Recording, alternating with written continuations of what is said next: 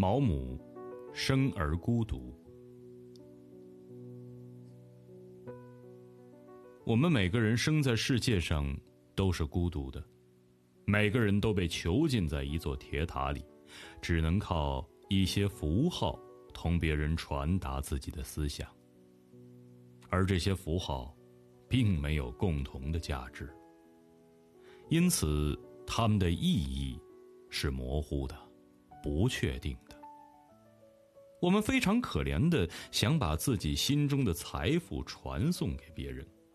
但是，他们却并没有接受这些财富的能力，因此，我们只能孤独的行走。